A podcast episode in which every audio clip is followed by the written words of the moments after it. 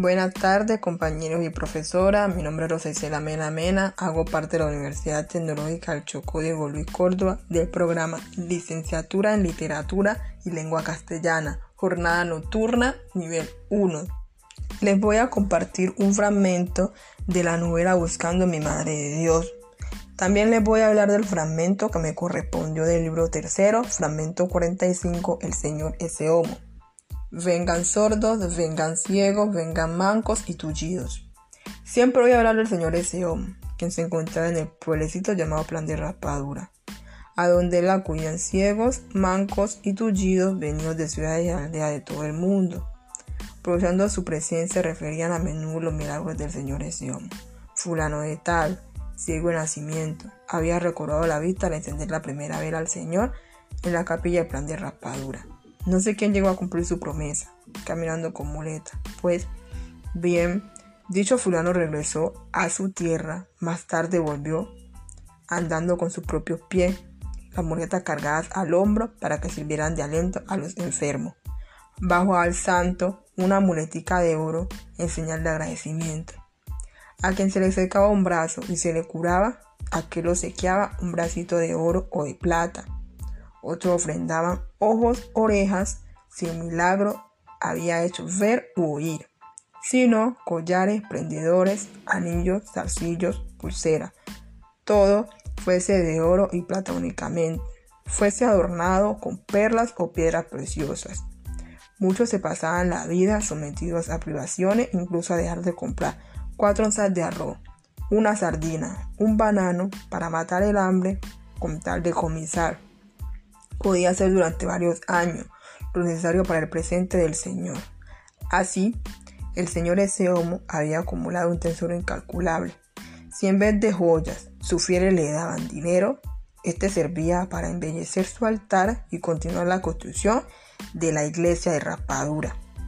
No pasaba día sin hablar en la casa de nuestro viaje a Raspadura, de manera que yo me mantenía listo, pues me parecía que ya mismo, por la tarde o la mañana siguiente nos iríamos. Pero en verdad, el instante de embarcarnos se prolongaba con una lentitud angustiosa. ¿De qué dependía aquello? Yo sufría callado.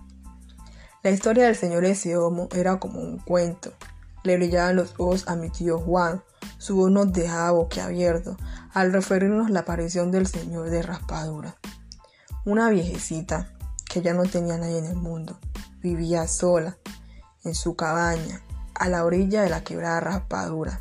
Tenía el cabello blanquito, blanquito de cana como una mota de algodón.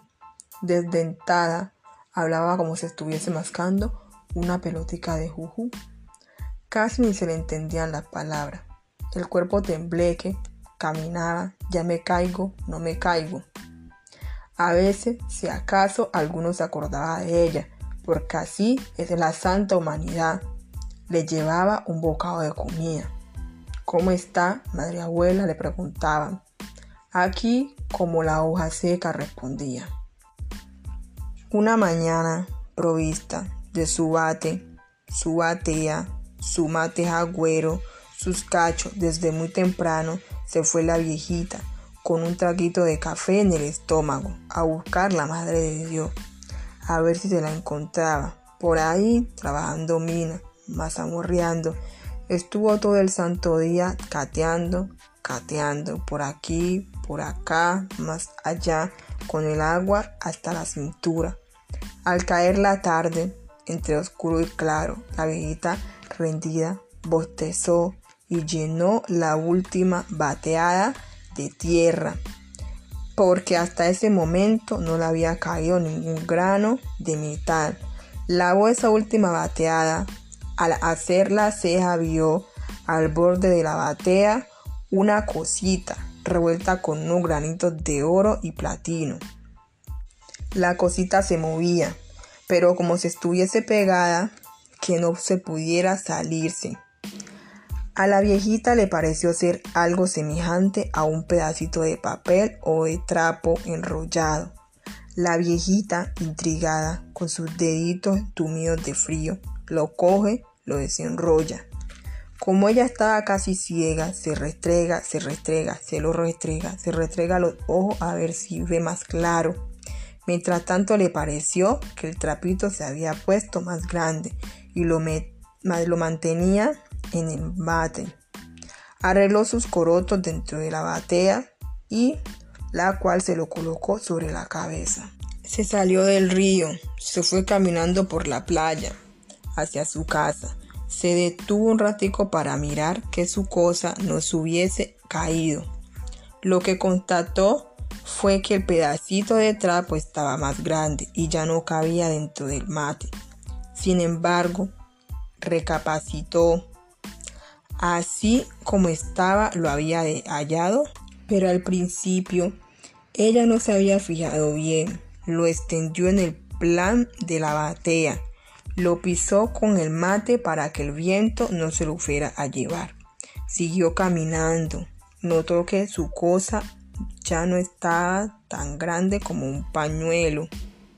Siguió caminando. El pañuelo el pañuelo ya estaba como una pañueleta y cuando pisó el primer escalón de la escalerita a subir a, su, a la casa, la pañoleta no, no le cabía en la batea. En estético, la viejita alumbró su lamparita de querosín. El trapo convirtió en una mantilla de lienzo completamente mojada. Tuvo que colgarlo en la cuerda de secar ropa. Con la mañanitica a la viejita le pareció verla en la tela, algo pintado como con carbón de la punta de un tizón apagado. Cada vez que la vieja lo ve, lo voltea a ver, el dibujo se iba haciendo más y más visible. Antes de las 12 se distinguía un retrato, pues borroso. Y a las 12 en punto ya estaba patente la imagen del Señor, pintada con colores. La vieja lo llevó al pueblo para enseñarlo al sacristán, el cual, maravillado, lo metió a la capilla. El asunto se quedó así hasta cuando el señor de raspadura comenzó a hacer milagros, curaba paralíticos, los mulos hacía hablar. Repetidas ocasiones le ocurrió al sacristán entrar a la iglesia durante el peso del día y no encontrar al Señor. En cambio, por la tarde, a la hora de la oración, lo volvía a topar, todo lleno de barro, como si estuviese estando trabajando mina. Su fama fue creciendo, porque nadie puede tapar el sol con una mano. El cura párroco de Mina, capital de la provincia del San Juan, pidió llevar que le llevaran al Señor para conocerlo. Y cuando el sacerdote vio semejante maravilla, decidió conservarla en la iglesia parroquial. Los comisionados de raspadura protestaron, pero ante el poder y argumento del prestivero, cedieron y regresaron triste a su villorrío, el cual recibió la noticia con indignación. Al siguiente día, el Señor reapareció en su capilla, pobre de raspadura. Se volvió el solo. El cura de Ismina se alarmó, se trasladó en persona al plan de raspadura, dispuesto a llevarse al Señor, costare lo que le costare. El pueblo se opuso. El ministro de Dios insistió y cuando se propuso sacarlo a la fuerza de la iglesia, el Señor se creció de suerte que no cupo por la puerta. El comentario llegó a oídos del arzobispo.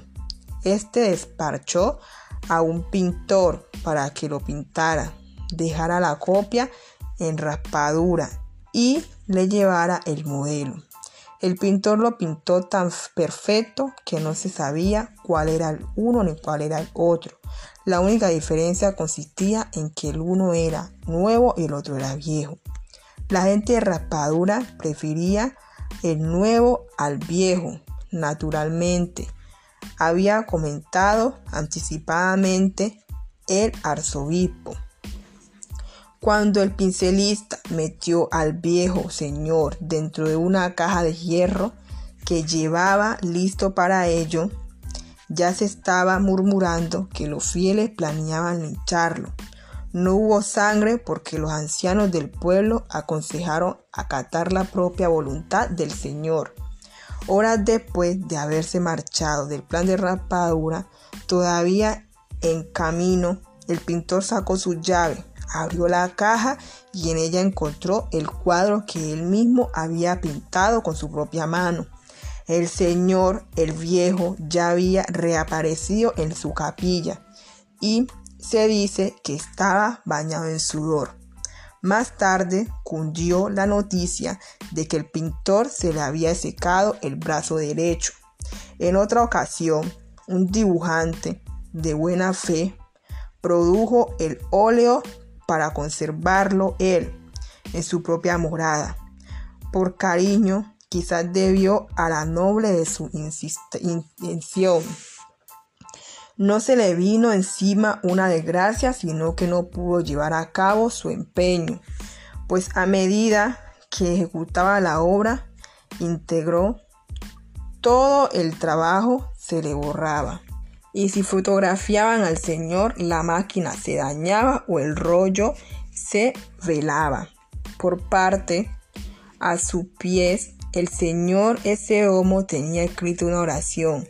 A causa de experiencias nefastas estaba absolutamente prohibido aprenderse dicha oración o copiarla. Fuera de ser caso imposible retenerla siquiera un instante en la mente a muchos al hacer el esfuerzo les dolía la cabeza. Había personas que alcanzaban a aprendérsela. Tan pronto como salían de la iglesia, la olvidaban. Los más necios seguían recordándola, pero únicamente hasta llegar a la casa donde enloquecían. Dentro de la iglesia se aconsejaba no grabársela. La vista, fija al Señor ese homo porque él tenía los ojos vivos, aquel que lo miraba de más, de más podía quedar ciego. Por eso era que donde uno se colocara aún no estaba exactamente frente a su cara, el Señor lo iba guiando con la vista desde su altercito en el fondo del rincón izquierdo al lado del altar mayor.